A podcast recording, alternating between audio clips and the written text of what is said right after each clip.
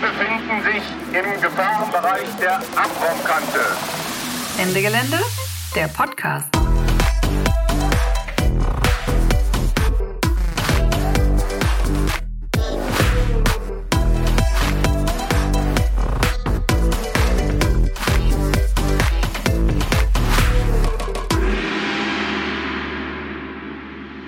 Herzlich willkommen zu einer neuen Folge des Ende Gelände Podcast. Ich bin Lumi und wir reden heute über Atomausstieg, Laufzeitverlängerung und Castortransporte. Leider haben wir uns nicht im Jahrzehnt verirrt. Das hat alles was mit der Klimakrise zu tun, mit dem Kohleausstieg und mit politischen Herrschaftstechniken. Darüber spreche ich mit Dirk vom Anti-Atom-Büro Hamburg.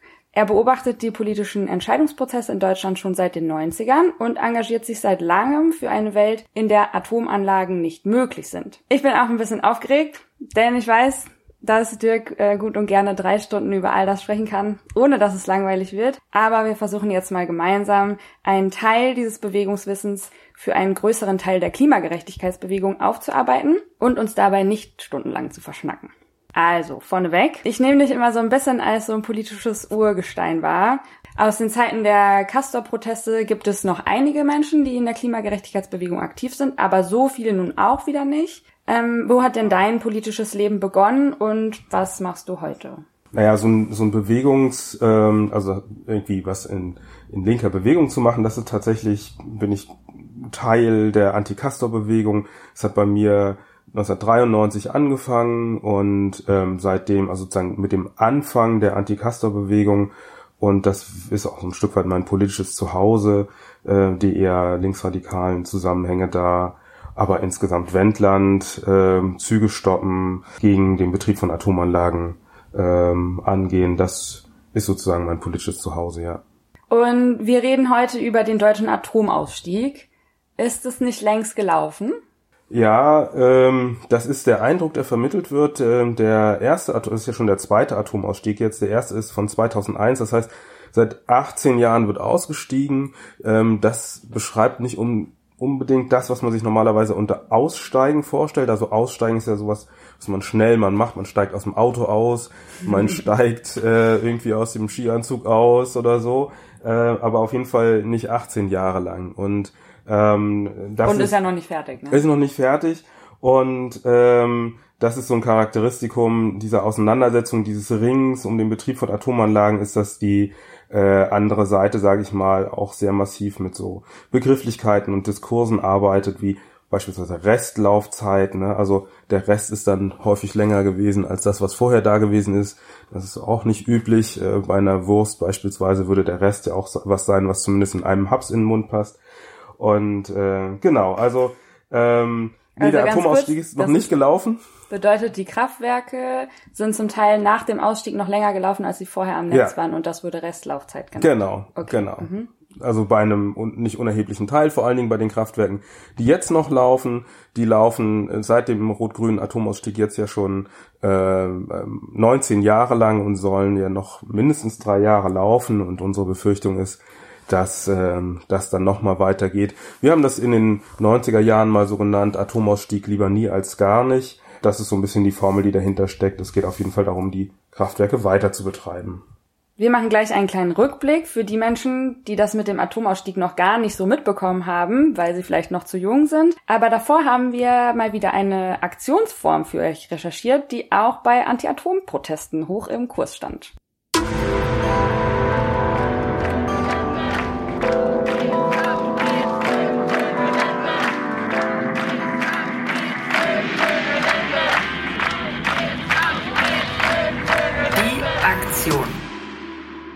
Schottern war 2010 das Wort des Jahres in der linken Szene. Das massenhafte Entfernen von Steinen aus dem Gleisbett des Castorzuges hatte in Medien und Politik für große Aufmerksamkeit gesorgt. Die Idee dahinter?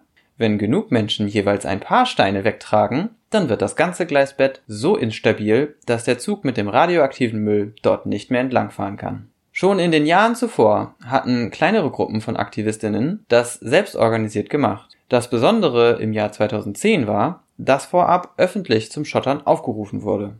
Das Konzept zivilen Ungehorsams vorher öffentlich anzukündigen nach dem Motto Wir sagen, was wir tun und wir tun, was wir sagen, hat Ende Gelände später von Castor Schottern übernommen. Im großen Aktionsspektrum der Castor-Proteste von Demos der Bürgerinitiativen über explizit als gewaltfrei angekündigte Sitzblockaden von x-tausendmal quer war das Schottern der Versuch von Gruppen wie der interventionistischen Linken (IL) eine radikale, ungehorsame, effektive und gleichzeitig anschlussfähige Aktionsform zu finden. Das hat ziemlich gut geklappt. 1500 Personen haben den Aufruf zum Schottern 2010 unterschrieben, darunter Wissenschaftlerinnen und Bundestagsabgeordnete. Denn viele Leute, bis ins bürgerliche Spektrum hinein, waren fassungslos und wütend über die schwarz-gelbe Bundesregierung, die den zuvor von Rot-Grün geschlossenen Atomkonsens wieder aufgekündigt hatten. Es gab deshalb plötzlich eine gesellschaftliche Legitimation für zivilen Ungehorsam, der über gewaltfreie Sitzblockaden hinausging. Rund 4000 Menschen haben sich dann im November 2010 bei der Aktion Castor Schottern beteiligt. Niemals zuvor wurde ein Castor-Transport so lange aufgehalten wie in diesem Jahr, schreibt die IL auswertend auf ihrem Blog. Mit der Aktion wurde eine kollektive Erfahrung von Massenmilitanz geschaffen. In einer unversöhnlichen, aber berechenbaren Aktion haben sich Tausende der herrschenden Ordnung entgegengestellt und erfahren können, dass durch massenhaften Ungehorsam erhebliche Handlungsspielräume entstehen können. Verbunden war das Schottern allerdings mit massiver Polizeigewalt. Mit Pfefferspray, Knüppeln, Pferden und Wasserwerfern versuchten Hundertschaften die Aktionsfingern vom Schottern abzuhalten. Eine niedrigschwellige Aktionsform für alle war das Schottern also nicht.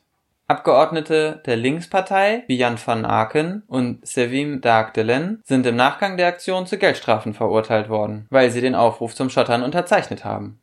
Das Gericht befand, dies sei eine Aufforderung zu einer Straftat. Verurteilungen gegen die AktivistInnen, die sich am Schottern beteiligt haben, gab es aber kaum. Die Staatsanwaltschaft Lüneburg war von dem massenhaften zivilen Ungehorsam schlichtweg überfordert und sah sich außerstande, den riesigen Berg an Akten zu bearbeiten. Das Fünf-Finger-Konzept, mit dem wir bei Ende Gelände heute versuchen, in weitläufigen Gelände Polizeiketten zu durchfließen, ist bei Castor Schottern erprobt worden. Und die weißen Anzüge als anonymisierende Alternative zum Black Bloc auch. Und noch ein Element hat Ende Gelände aus der Kampagne Castor Schottern übernommen. Die Solidaritätserklärung. Gruppen wie Ausgestrahlt, Attac, die Partei Die Linke oder Grüne Jugend, die sich auch an den Anti-Castor-Protesten beteiligten, aber selbst nicht zum Schottern aufrufen konnten oder wollten, haben sich trotzdem mit den Leuten, die schottern wollten, solidarisch erklärt. Wir haben Verständnis für diese Aktionsform als ein Stoppschild für eine Politik, die Mensch und Umwelt hinten anstellt und verurteilen jeden Versuch einer Kriminalisierung derjenigen, die sich in dieser Form engagiert der Atomkraft entgegenstellen, hieß es in der Soli-Erklärung. Ende Gelände bittet ebenfalls vor jeder Aktion Nichtregierungsorganisationen wie BUND oder Camp Act und andere darum, sich mit dem zivilen Ungehorsam solidarisch zu erklären. So entsteht nach außen ein geeintes Bild. Wir lassen uns von der Gegenseite nicht aufspalten in gute und böse Aktivistinnen. Das Schöne am Schottern war, das Ermächtigungsgefühl für AktivistInnen in der massenhaften Aktion. So ein paar Steine aus dem Gleisbett herauszutragen, das ist ja eigentlich keine große Sache. Aber wenn tausende Menschen gemeinsam schottern, dann kann der Kaste nicht mehr fahren. Und so ähnlich machen wir es auch bei Ende Gelände. Eine einzelne Person in der Kohlegrube oder vor dem Kraftwerk kann nicht viel ausrichten. Aber wenn wir mit vielen tausenden Menschen vor Ort sind, dann kann, solange wir da sind, keine klimaschädliche Kohle mehr verbrannt werden. Im Kampf gegen Konzerne und Regierungen, die viel stärker sind als wir, fühlen wir uns oft ohnmächtig und hilflos. Durch gemeinsame, ungehorsame Massenaktionen können wir dem zumindest zeitweise etwas entgegensetzen, ob beim Schottern, Bagger blockieren oder ganz neuen anderen Aktionsformen.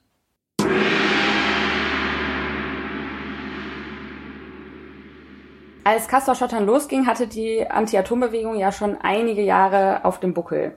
Wann hat die Bewegung ihren Anfang genommen und was hat das mit Fukushima und Tschernobyl zu tun? Also die Anti-Atom-Bewegung in Deutschland ähm, hat Anfang der no äh, 70er Jahre angefangen im äh, Badischen unten. Da ist jetzt gerade auch das AKW Fessenheim vom Netz gegangen, aber mit dem Kampf gegen das Atomkraftwerk, das geplante in Wiel bei Freiburg, das konnte auch verhindert werden. Ähm, es konnte ähm, ein Kraftwerk in Kaiseraugst verhindert werden. Es konnte in Österreich äh, Zwentendorf verhindert werden. Das war von Anfang an ein international, eine internationale Auseinandersetzung, Deutsch, Französisch, Schweizerisch, Österreichisch, gegen den Bau von Atomanlagen.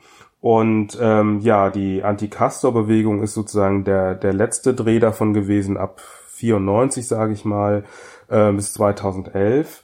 Und ähm, 2011 gab es ja diesen äh, Dreifachgau in Fukushima und ähm, im gleichen Jahr eine Laufzeitverlängerung, ähm, auch das gab es mal, und eben einen Castor-Transport nach Gorleben und ähm, in dieser zugespitzten Situation genau, war es für viele Menschen einfach der Ort, um deutlich zu machen, ähm, so geht das nicht weiter, wir wollen die Stilllegung der Atomanlagen haben und wir wollen kein Fukushima hier in Deutschland. Wann war das in Wiel?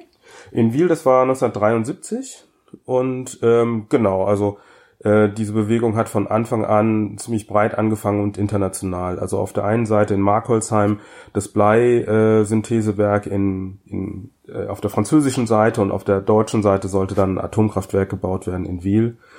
Genau. Und ähm, das Radio Dreieckland ist noch aus der Zeit übrig geblieben. Das ist äh, dieser alemannische Raum, wo die Leute sich weniger mit äh, sowas wie Nationalstaaten identifizieren, äh, sondern eher mit ihrer Sprache. Und deshalb gab es da von Anfang an einen schweizerisch-deutsch-französischen Widerstand, die sich als alemannisch begreifen würden. Mhm.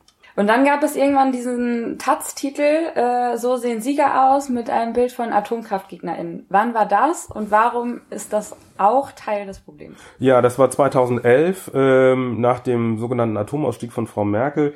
Und das war eigentlich sehr ärgerlich, weil wenn das die Antwort ist, was war die Frage? Also wenn, wenn wir gewonnen haben, also äh, Gewinnen äh, besteht ja daraus sozusagen, dass man ein Ziel erreicht hat. Und wir haben immer die sofortige Stilllegung aller Atomanlagen äh, gefordert und nicht äh, die Abschaltung von neuen Atomkraftwerken, den Weiterbetrieb der restlichen Atomkraftwerken und äh, den Weiterbetrieb der Urananreicherung, der Brennelemente für ähm, ähm, äh, Fertigung, äh, der Atomforschung und so weiter und so fort. Also letztlich ist damals ja sind neun Atomkraftwerke stillgelegt worden. Das war so okay, aber nicht das, was wir wollten.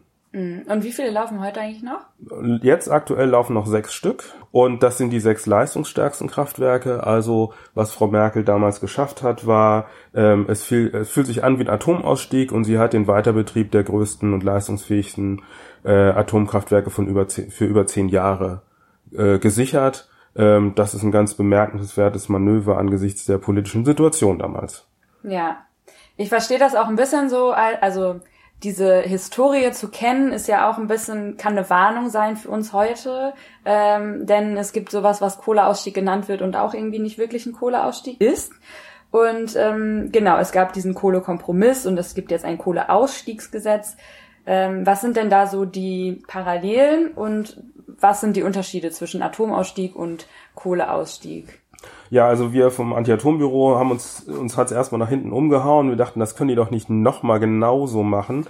Ähm, also das, was äh, eine Struktur ist, die wir aus dem Atomausstieg kennen, ist, dass als allererstes mal äh, vom Ausstieg gesprochen wird. Und dann gibt es so eine große Inszenierung der Stilllegung von Altanlagen, also von uralten Atomkraftwerken damals äh, und in diesem Fall jetzt von uralten Kohlekraftwerken aus den Jahrgängen 65 bis 74 ähm, die ohnehin nicht mehr lange laufen würden. Aber das wird breit inszeniert. Jetzt legen wir Kraftwerke still und dann passiert erstmal nichts. Also es wird dann so ein Enddatum genannt und dieses Enddatum ist extrem weit weg. Aber der Eindruck wird vermittelt, wir fangen ja jetzt an.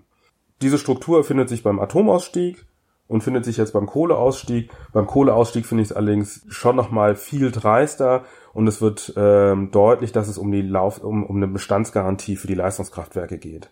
Also das ist das, wie ähm, die, die Konzerne und auch äh, die, die Politik darauf reagieren, auf solche Protestbewegungen. Sie schauen, okay, was kann man abstoßen und was ist so das Kerngeschäft, das wird gesichert. Und ähm, für die Konzerne wie RWE ist das natürlich auch nochmal eine tolle Sache. Die kriegen für Kraftwerke, die eh Schrottwert haben, äh, jetzt nochmal Geld. Also diese Ablösesummen für alte Blöcke von Weißweiler und Neurath. Ähm, das ist schon auch beeindruckendes Manöver, was sie da hingelegt haben, mit dem sie viel Geld machen gerade. Ja, und gleichzeitig führt das, wenn ich es richtig verstanden habe, auch dazu, dass zum Teil Kraftwerke länger am Netz bleiben, als sie eigentlich würden, weil die Mechanismen, die, genau, die der Staat eingeführt hat, so Emissionshandel oder das ist ja ein EU Ding, glaube ich, Ja. äh, besser funktionieren, als sich die Kohleindustrie das wünschen kann. Ja, und es ist auch so, dass ähm, viele Kraftwerke einfach nur noch am Netz gehalten werden oder sozusagen noch nicht stillgelegt sind, weil davon auszugehen ist, dass es so eine Stilllegungsrunde gibt und das dann äh, quasi als Bauernopfer, das ist ein schlechtes, ein schlechter Begriff, aber ähm, sozusagen, dass man das nochmal verscherbeln kann. Also wenn man sich so das Kraftwerk in Ebenbüren anschaut oder in Heilbronn äh, oder äh, Wilhelmshaven, ähm, äh, dann wird klar, also die Biester sind eigentlich überhaupt nicht mehr rentabel. Man hat sie bloß noch nicht stillgelegt, weil man kann das nochmal versilbern und dann als Trophäe sozusagen vorzeichnen, seht her, wir haben ein Kraftwerk stillgelegt, ha. Und de facto äh, laufen die Teile aber, also das wären Steinkohlekraftwerke, laufen die aber eigentlich nicht mehr. So. Ja. Okay, also sie haben diese Kraftwerke, die sind eigentlich nicht mehr rentabel, sie lassen sie laufen, weil sie davon ausgehen können, dass sie wahrscheinlich irgendwann eine Prämie dafür bekommen, dass sie es dann ausschalten und die Prämie wird höher sein als das, was sie jetzt an Miesen machen damit quasi. Genau. Genau, man muss ja eigentlich nur das Personal irgendwie noch bezahlen und, und sehen, dass das nicht auseinanderfällt, also diesen Erhaltungsbetrieb äh, äh, machen.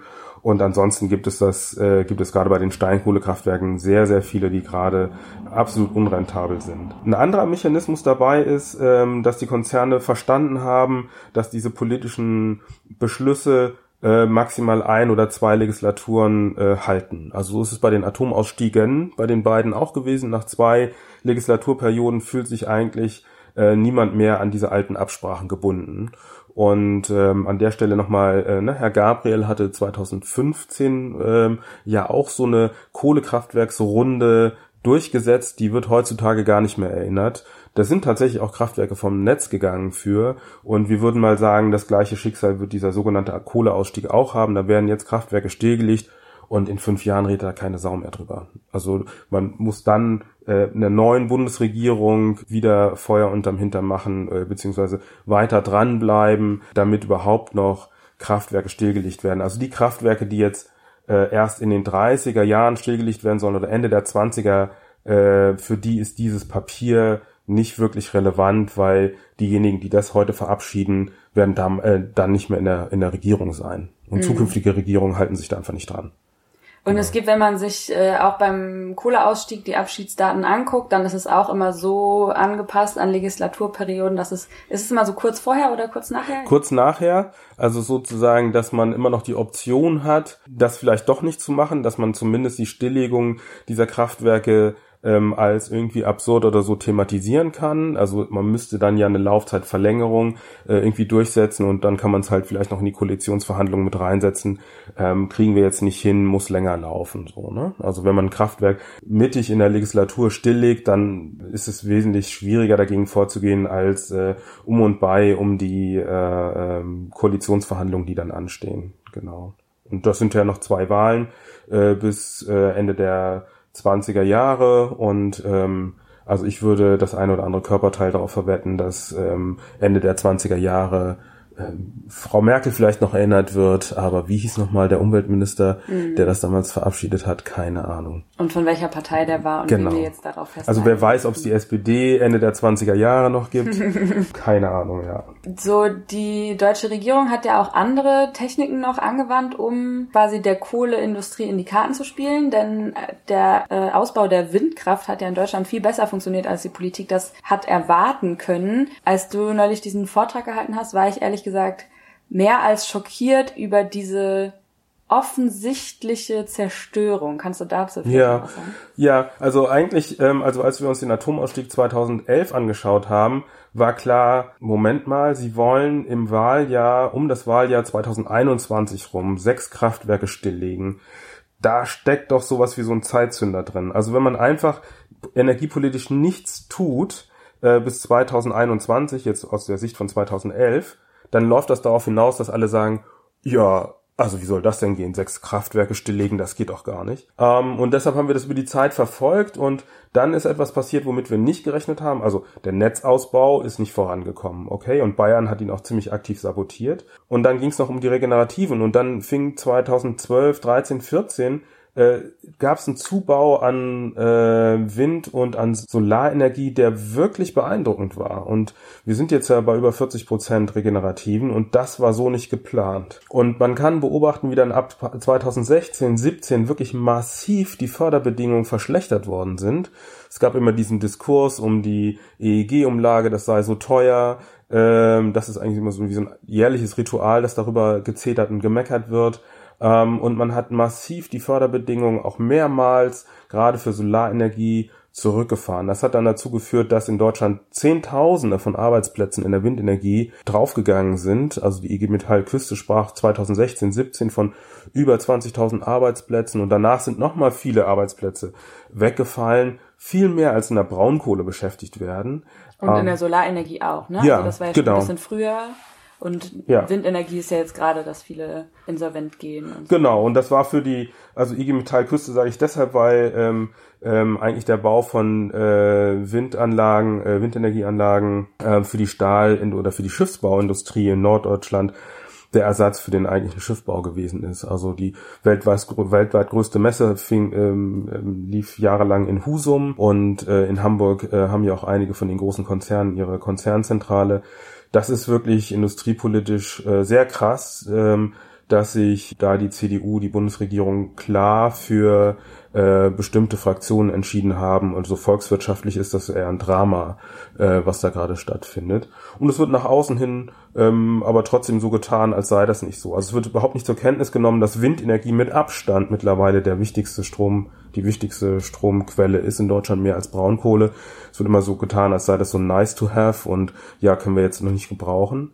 Aber nochmal zurück zu diesem, ähm, es war absehbar, dass äh, versucht wird, erstmal durch so eine Politik der Unterlassung, wir tun einfach nichts und dann wundern wir uns am Schluss, ein Sachzwang hergestellt wird. Ein Sachzwang, der dann heißt, ja, wie soll das denn jetzt gehen? Also ähnlich, vielleicht für euch nochmal so als Beispiel, äh, wenn man Garzweiler jetzt dicht machen will, dann kommt Herr Laschet äh, um die Ecke und sagt, ja, wie soll das denn gehen jetzt so plötzlich? Und dann ist bei so Sachzwängen immer wichtig, nochmal deutlich zu machen, so, nee, Moment mal, das war absehbar. Ne? Also es gab äh, 91 oder 92 ähm, die Konferenz in Rio. Dann gab es 97 das Kyoto-Protokoll.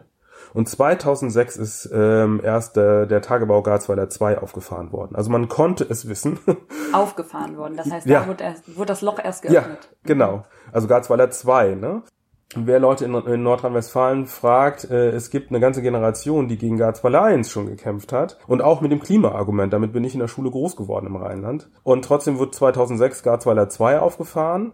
Und wer jetzt dann 2020 um die Ecke kommt und sagt, "Juh, das konnte man ja nicht wissen, wie soll das denn gehen, muss man einfach sagen, Leute, Fehlinvestition, ja. Wer sowas wie Neurath, wie die Bohrblöcke in Neurath baut, krasse Fehlentscheidung. Oder Datteln. Einfach, das ist, also da müssen sie ihren Kapitalismus auch selber mal ernst nehmen, sagen Fehlinvest. Ähm, dann geht mal so eine Firma pleite, ist halt so, ne? Genau, also wenn ich, wenn ich im Rheinland bin, mit Leuten drüber rede, die vor Ort sind, dann kann man das auch relativ gut erklären, so geht das nicht. Ne? Also die, äh, das Rheinland hat ja auch die Abwicklung ganz anderer Industrien schon hinter sich gebracht. 500.000 Arbeitsplätze in Stahl und Kohle sind ja schon abgewickelt worden dagegen und man weiß, wie das geht. So, das ist nicht schön für die Mitarbeiterin da, aber man könnte sofort alle in eine, in eine Transfergesellschaft überführen, dann kriegen die Leute noch ein paar Jahre ihr Geld, man macht Umschulung, dies, das. Also ähm, das war ja bei den ganzen Steinkohlebergbauen und Stahlhütten und so nicht anders. Ganz einfache Sache, das Know-how ist vorhanden und es ist hochideologisch zu sagen, nö, wir machen weiter.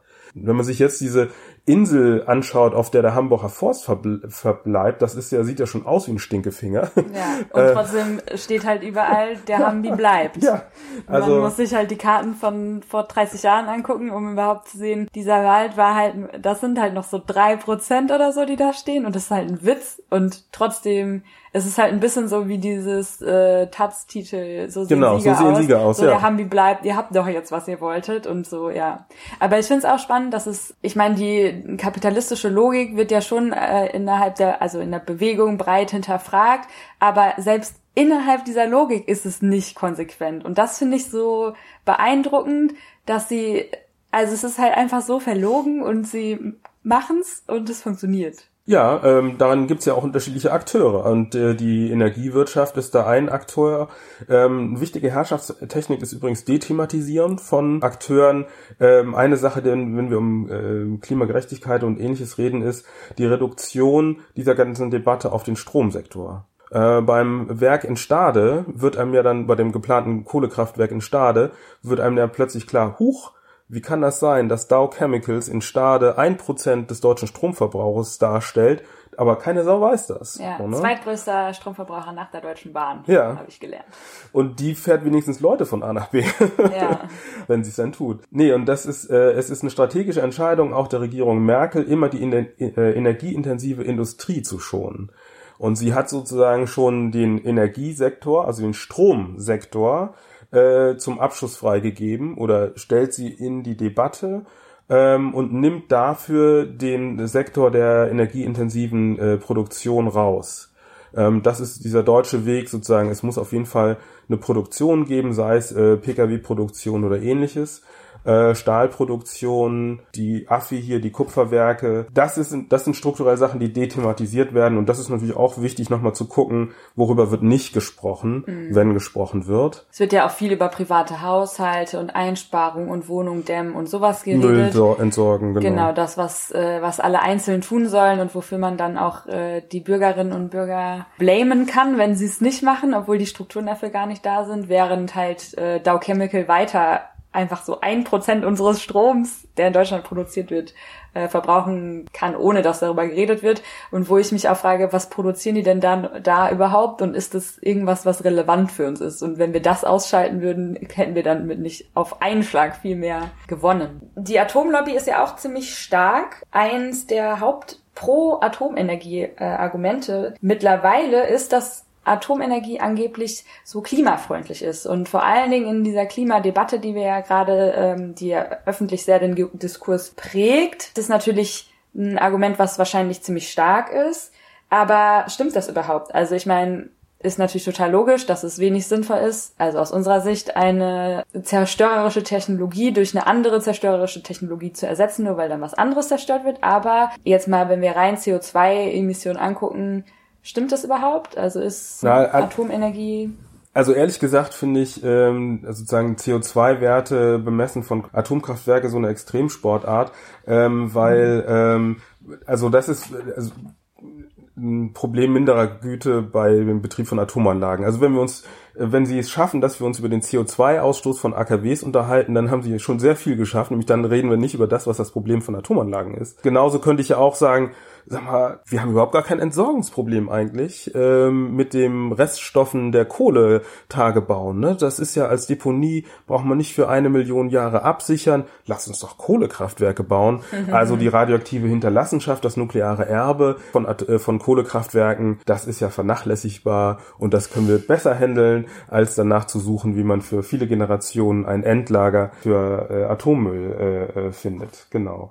Nee, äh, das Problem beim Betrieb von Atomanlagen ist, dass weite Landschaften zerstört werden, dass äh, nukleare Reststoffe bleiben, die über viele, viele Generationen tödlich sind. Und wie gesagt, der Uranabbau im globalen Süden, in Niger, in Australien, in Kanada, das ist jetzt nicht ganz im Süden, aber auch in Kanada, Kasachstan, trifft vor allen Dingen indigene Gesellschaften, die überhaupt nicht über die Mittel verfügen, die Folgen des Uranabbaus irgendwie zu handeln. In Deutschland sind für den äh, für die Hinterlassenschaften der Wismut sieben Milliarden Euro ausgegeben worden. Es gab 6000 anerkannte Strahlentote hier in Deutschland und äh, sieben Milliarden sind zur Sicherung, nicht zur Entsorgung, zur Sicherung der der Halden aufgewandt worden. Das sind Beträge, die dem Niger als La letztes Land im World Development Index überhaupt nicht zur Verfügung stehen. Das sind so die Themen, wenn ich an Süden denke und äh, von denen auch die Kampagne Don't Nuke the Climate stammt, also äh, von von einem Netzwerk aus äh, von Aktivistinnen aus äh, Niger und aus Tansania, die sagen, das ist keine Option, unsere Landschaften hier zu zerstören, unsere Zukunft zu zerstören, um das Klima zu retten, was natürlich für Leute im Niger auch ein riesiges Problem ist, der Klimawandel. Genau. Ja. Kannst du noch mal kurz sagen, was es mit der Wismut auf sich hat? Ach so, die Wismut. Ja, äh, Deutschland war in den 50er, 60er Jahren für einen Zeitraum zweitgrößtes Uranförderland der Welt. Im Erzgebirge, das deshalb ja vielleicht auch so heißt, äh, sind große Mengen Uran gefördert worden für die sowjetischen Atombomben. Und so ist es ja meistens, also es gibt ja keine zivile Nutzung der Atomenergie, die meisten Uranvorkommen werden ja für militärische Zwecke oder unter einem militärischen Zugriff äh, sind die ursprünglich mal äh, exploriert worden. Das ist in Kanada und in Australien ähnlich und oder im Kongo. Genau, das äh, Wismut ist ein Metall. Äh, man wollte das nicht Uran nennen, das ist ein militärisches Sperrgebiet gewesen auf dem Territorium der DDR, aber äh, unter sowjetischer äh, Hoheit sozusagen und äh, man hat dann so einen Decknamen genommen, um das äh, zu verheimlichen, ähnlich wie die geschlossenen Städte in, im, am, am Ural, wo heute in, in Russland ja immer noch auch die Uranförderung oder auch Verarbeitung stattfindet.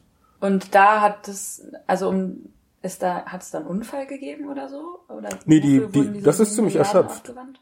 Ach so, jetzt, naja, also das Problem beim ähm, bei der Förderung von, also man holt dieses Uran aus der Erde, dann muss man dieses Uranerz zerstoßen, zermahlen, das Ganze wird dann mit äh, Schwefelsäure aufgelöst und verschiedene Fällungsprozesse wird dann das Uranoxid rausgeholt und dabei bleiben große äh, Mengen flüssiger Reststoffe übrig, die sogenannten Tailings. Ähm, ähnlich wie jetzt zum Beispiel bei Gold oder beim Kupferabbau auch. Und diese Tailings zu sichern ist sehr aufwendig, zumal sie wie gesagt strahlen. Bei Gold-Tailings ist es so, dass da ja auch viel mit äh, Quecksilber gearbeitet wird, auch das ein Riesenproblem. Aber ähm, genau, und das ist in ariden System, äh, Gegenden wie Australien oder Namibia äh, oder im Niger ein Riesenproblem. Da werden ähm, historische, ähm, also aus der letzten Eiszeit stammende Wasservorräte aufgebraucht, um überhaupt diese, diesen Schlamm zu erzeugen, aus dem man dann was ausfällen kann. Das sind Wassermengen, die man auch für die Bevölkerung nutzen könnte. Das ist jetzt im Erzgebirge nicht das Problem, aber es bleibt halt, diese Halden zu sichern und Deutschland exportiert oder erzeugt immer noch äh, Uran ungefähr, äh, also es sind schon mehrere Dutzend Kilogramm im Jahr. Das ist allein das, was in den Filtern hängen bleibt von den äh, sozusagen Wässern, die aus diesen Stollen und aus den Tailings raussipschen. Das finde ich immer noch mal Obwohl die nicht mehr betrieben werden. die werden nicht betrieben. Nee, genau. Das ist einfach ein so gesagt ein gesichertes Restloch, würde man wahrscheinlich bei, bei Braunkohle sagen. Und das, was da raussipscht, lässt immer noch genügend Uran im Filter übrig, dass man es verscherbeln kann, ja. Das klingt richtig eklig. Ja. Äh, du hast ja gerade schon die Herrschaftstechnik der The Dethematisierung angesprochen. Ja. Es gibt ja noch andere. Ja. Unter anderem wird ja gerne gesagt, Deutschland ist das einzige Land, das aus Kohle und Atomenergie aussteigt. Was hat es damit auf sich? Ja, also auch schön Dethematisierung. Ähm, so Länder wie Österreich, äh, Dänemark oder Irland tauchen gar nicht auf, die überhaupt gar keine AKWs haben. Also es gibt ja nur 38 von über 190 Ländern, die AKWs haben. So, ne? Und die, die Atomkraftwerke haben, steigen auch alle viel schneller aus der Kohle aus. In, bis 2025 wird Großbritannien und Frankreich aus der Kohle aussteigen. Deutschland macht beides nicht. also vielleicht muss man es mal so rum sagen. Deutschland äh, ist, äh, bringt das Kunstwerk zustande, ähnlich wie wahrscheinlich Russland und äh, äh, die USA äh, Atomkraftwerke weiter zu betreiben und äh, Kohlekraftwerke.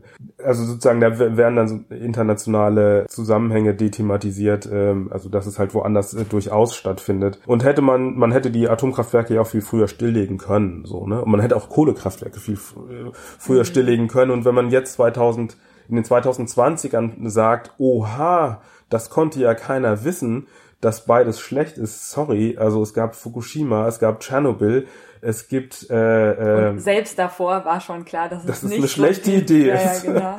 Und es gibt ja auch den Klimawandel schon viel, viel länger. Also äh, das sind die Klassenletzten, würde ich sagen, die dann um die Ecke geschissen kommen und sagen so, äh, ich habe es nicht ganz geschafft, kann ich noch länger schreiben? Nein, kannst du nicht. Jetzt abgeben sechs. Aber es passiert nicht. Sie dürfen Nee, tatsächlich noch leider sind länger schreiben und kriegen am Ende noch äh, die Dollars. Und man kann auch nicht darauf hoffen, dass sie Strafaufgaben kriegen oder dass sie, dass man sagen kann, ich möchte nicht mehr neben Angela sitzen.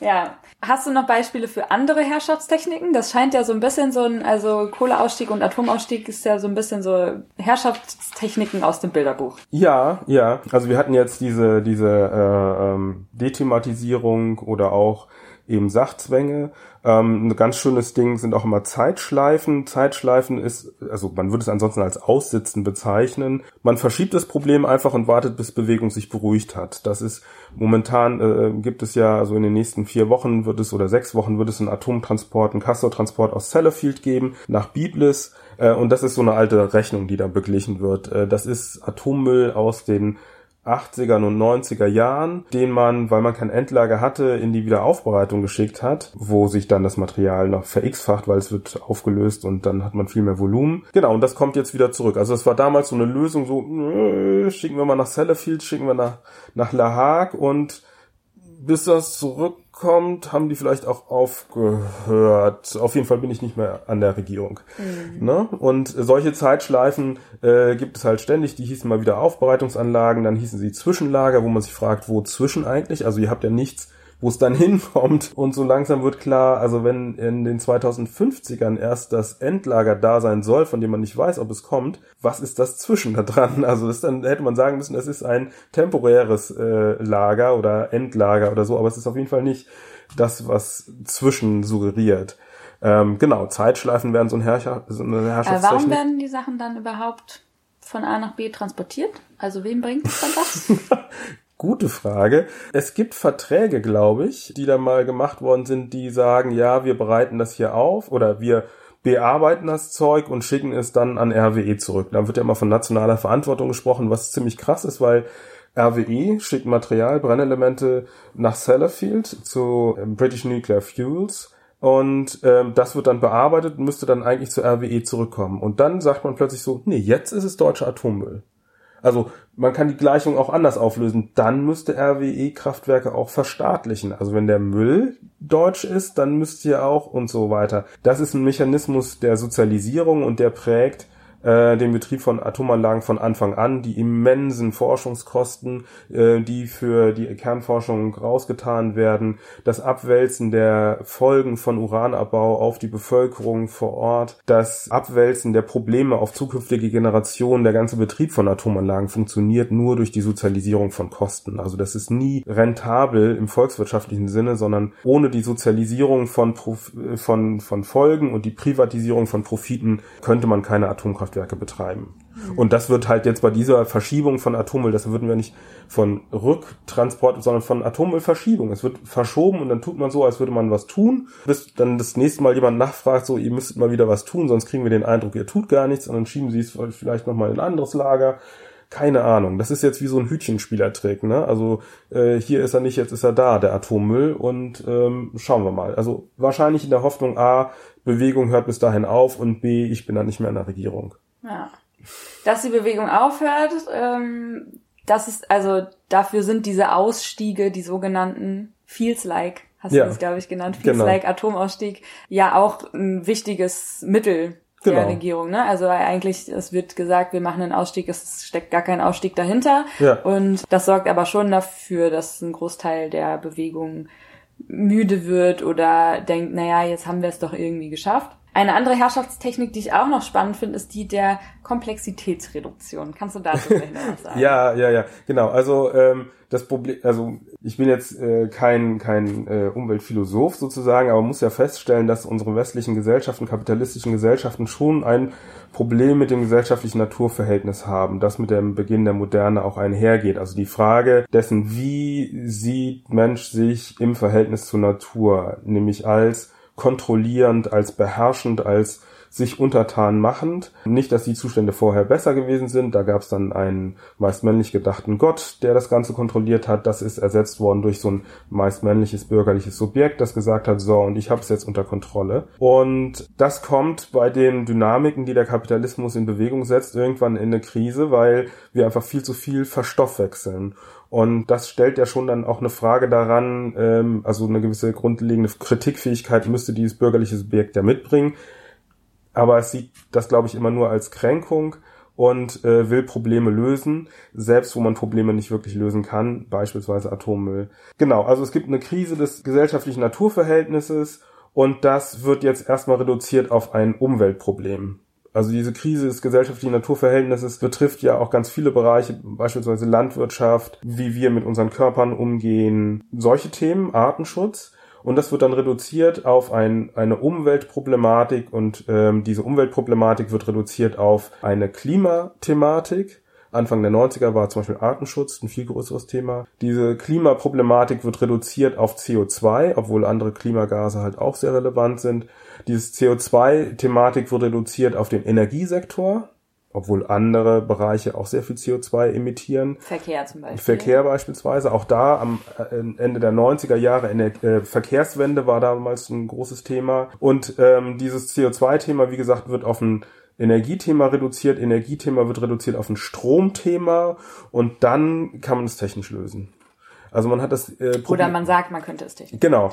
technisch lösen. Man hat das Problem so weit geschrumpft, dass man es technisch lösen kann und mit dem sowas, äh, zum Beispiel CO2-Bepreisung, eine neue Marktdynamik an den Start bringt. Also man hat ein, ein Gut geschaffen, äh, das man vermarkten kann. Das ist sozusagen der marktwirtschaftliche Mehrwert, den also eine Inwertsetzung eines Naturraumes oder ursprüngliche Akkumulation hieß das mal. Das ist schon sehr bemerkenswert, dass sie dieses Manöver hinbekommen haben. Genau, also das ist so eine, so eine Grundstruktur und man muss eigentlich immer äh, daran arbeiten, das Thema offen zu halten und weit genug zu halten und zu sagen, nee, es geht nicht nur um CO2, es geht nicht nur um Strom, sondern es geht um viel mehr, weil wir äh, ansonsten einfach nur darum kämpfen, Megawatt durch Megawatt zu ersetzen, also Windenergie durch also Kohle durch Wind oder ähnliches, auch wenn das erfreulich ist, wenn das stattfindet, löst es nicht ein grundlegendes Stoffwechselproblem, sage ich mal, das ja. jetzt von Marx, des Kapitalismus, löst es nicht die Dynamiken. Also selbst wenn wir äh, Dow Chemical äh, den Strom mit Wind, äh, Windrädern äh, produzieren lassen, ist das Problem noch nicht gelöst, dass auch da ja Sachen passieren, die ja, wir, zu viel Stoffwechsel sind. Genau, ja, wir haben ähm, wir haben ja momentan eine ausgeprägte Debatte über die Windenergie und man könnte die Gleichung ja auch mal, also statt ideologisch zu sagen, Windenergie ist schlecht, könnte man auch sagen, okay, unter sozialverträglichen und ökologischen Kriterien können wir nur diese Menge Windenergie in Deutschland erzeugen. Mehr geht nicht drin. Die Leute nervt es zu sehr und es ist nicht gut für den Milan oder für Seeadler und so weiter. Mehr geht nicht. Und dann müssen wir die Gleichung in die Richtung aufmachen, okay, wenn wir so viel Windenergie, so viel Sonnenenergie haben und so weiter und so fort, dann ist das der Stromverbrauch, den wir, also die Menge des Stroms, die wir verbrauchen können. Mehr geht halt nicht ähm, lässt sich hier nicht machen. Aber stattdessen wird halt gesagt, nö, muss, muss, müssen noch mehr Windräder, müssen noch mehr Solaranlagen. Also das finde ich jetzt nicht so dramatisch, wie zu sagen, bauen wir noch ein AKW. Aber selbst bei diesen also das meine ich mit dieser Dynamik, ne? Äh, dass man nicht diese Dynamik bricht und sagt, geht nicht mehr.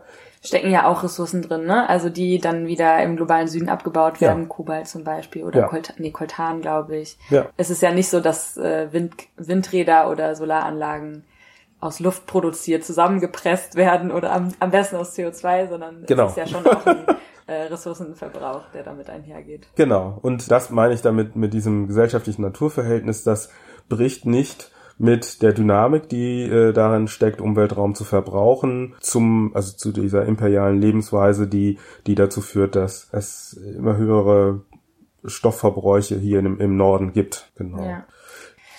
Ja, was fangen wir jetzt damit an? Also ich ehrlich gesagt, wenn ich mich damit beschäftige, dann ich mein äh, Vertrauen in das äh, parlamentarische Parteiensystem in Deutschland ist nicht besonders groß mehr, äh, aber wenn ich sowas höre, denke ich mir so, okay, was was nun?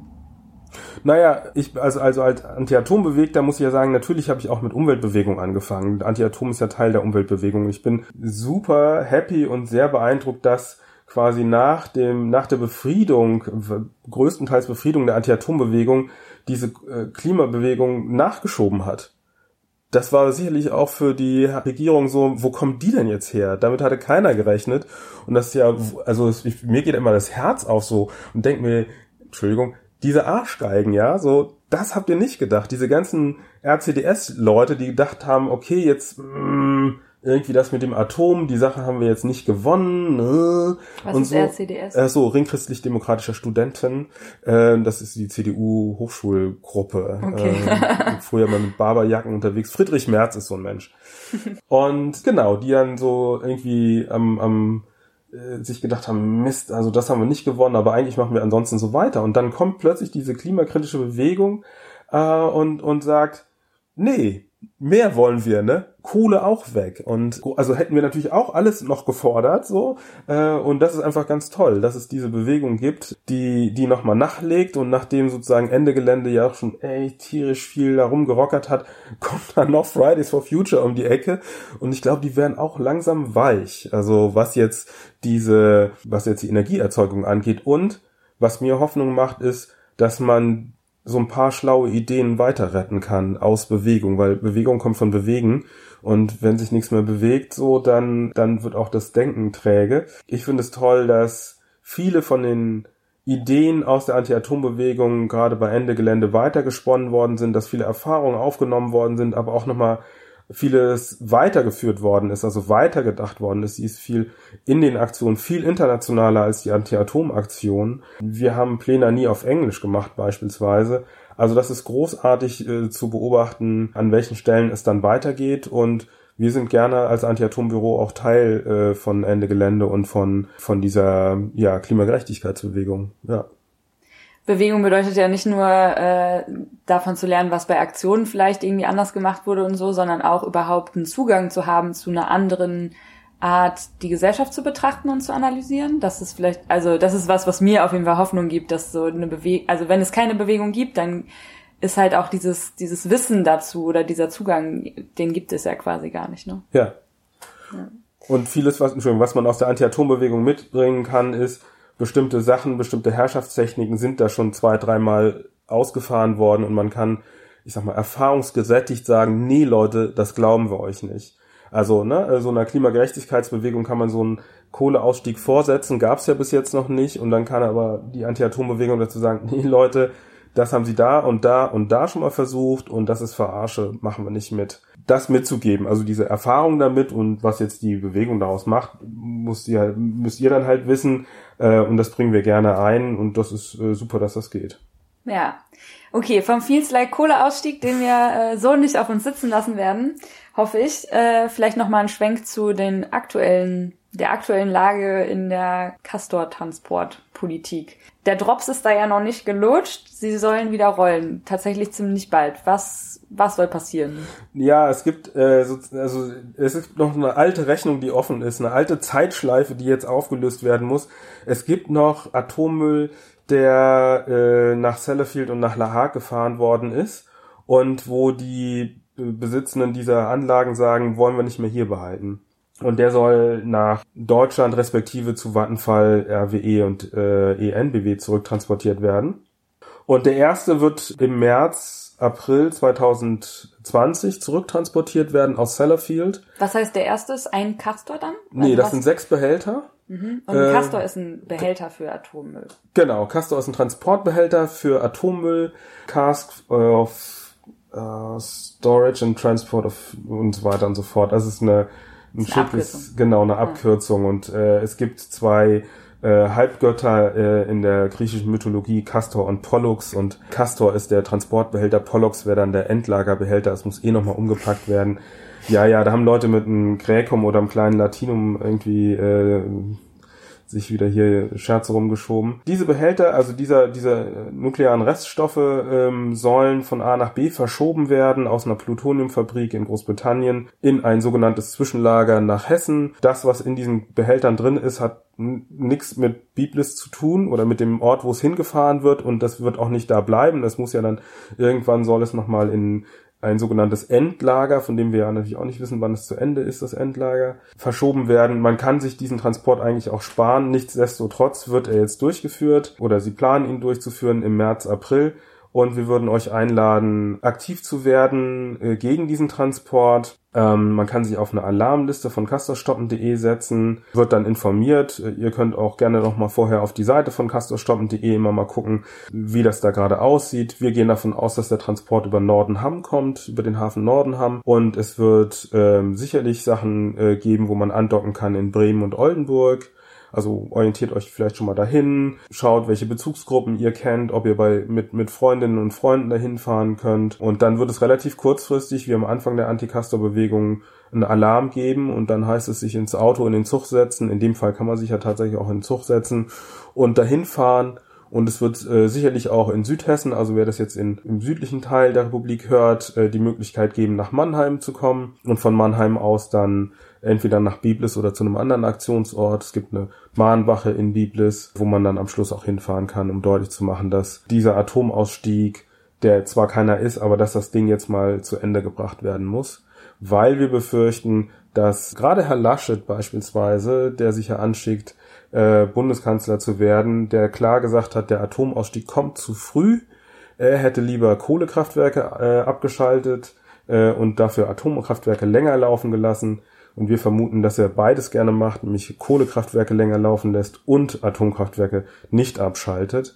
Und ähm, Castortransporte, Bewegung kommt von Bewegen, sind die seltene Gelegenheit, aktiv zu werden, eingreifen zu können gegen den Betrieb von Atomanlagen. Und ich bin mir sicher, dass dieses Zeichen auch Richtung Energiepolitik und Kohle verstanden wird. Also Bewegung, die sich an der Stelle zeigt, äh, wird sicherlich so verstanden werden, Mist, da gibt es noch welche und die fordern eine andere Energiepolitik. Und wenn es, also wenn ich es richtig verstanden habe, geht es einmal quer durch Deutschland von Nord nach ja. äh, Süd. Das heißt, man muss auch nicht weit fahren, sondern man kann sich eine Stelle suchen an den Gleisen, die ja. nicht so weit weg vom eigenen Haus ist. Ja, also sicherlich ist es gut, seid, wenn ihr in Göttingen seid, äh, schaut nach euren lokalen Anti-Atom-Gruppen. Wenn ihr in Münster seid, in Bonn oder in Köln oder in Koblenz oder in Delmenhorst, da gibt es äh, sicherlich eine Anti-Atom-Gruppe in eurer Nähe äh, bei der ihr andocken könnt, denn die Strecke, und das war ja immer bei den Atomtransporten der Ansatzpunkt, ist sehr lang und sie können den Abfahrtsort schützen und vielleicht den Ankunftsort. Seid die Nadel im Heuhaufen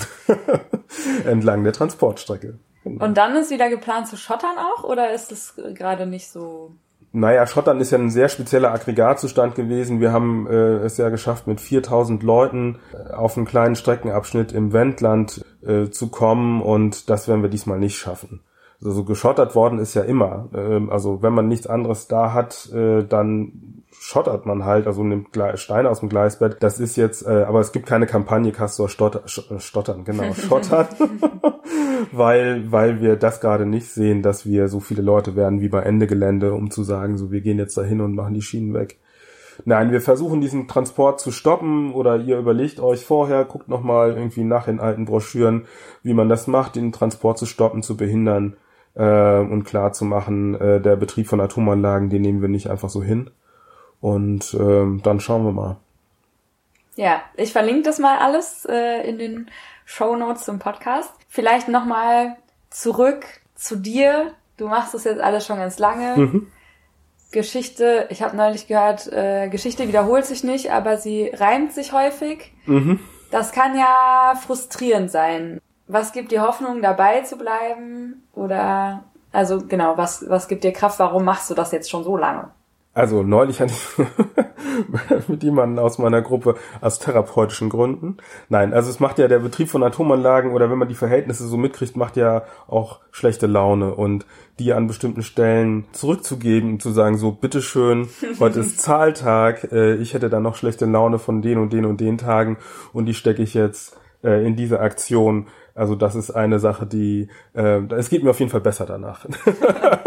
und es ist toll, Leute mitzukriegen, in Aktion zu sein. Das sind meistens ganz spannende Leute, mit sich mit denen äh, zu beschäftigen, zu streiten, auseinanderzusetzen. Man lernt viel dazu. Ich finde es immer eher problematisch, wenn es keine Bewegung gibt und man so eingelullt im Alltag rumklebt. Das ist fast an, also anstrengender ist sicherlich Aktion zu machen, aber es fühlt sich viel lebendiger an, wenn man in Bewegung ist.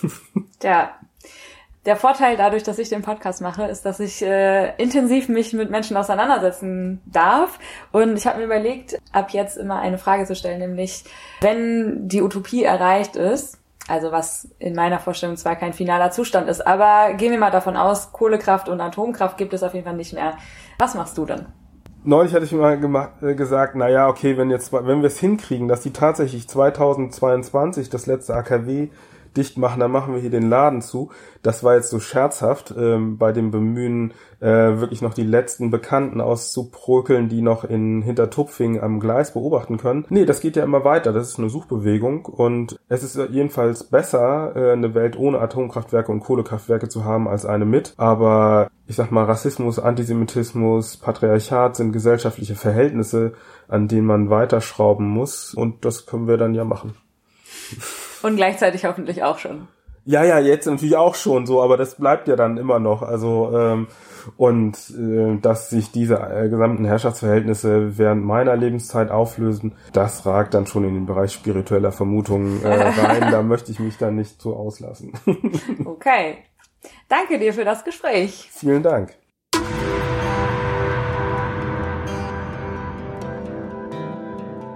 Das war's auch schon wieder mit dem Ende Gelände Podcast. Ich habe ganz viel gelernt. Ich hoffe, euch geht das ähnlich. Wir freuen uns wie immer über Feedback, zum Beispiel an podcast.endegelände.org. Wenn euch gefallen hat, was ihr gehört habt, dann teilt das natürlich gerne Freundinnen und Freunden mit, empfehlt unseren Podcast weiter und dann hoffen wir, dass ihr auch beim nächsten Mal wieder am Start seid. Sie befinden sich im Gefahrenbereich der Abraumkante.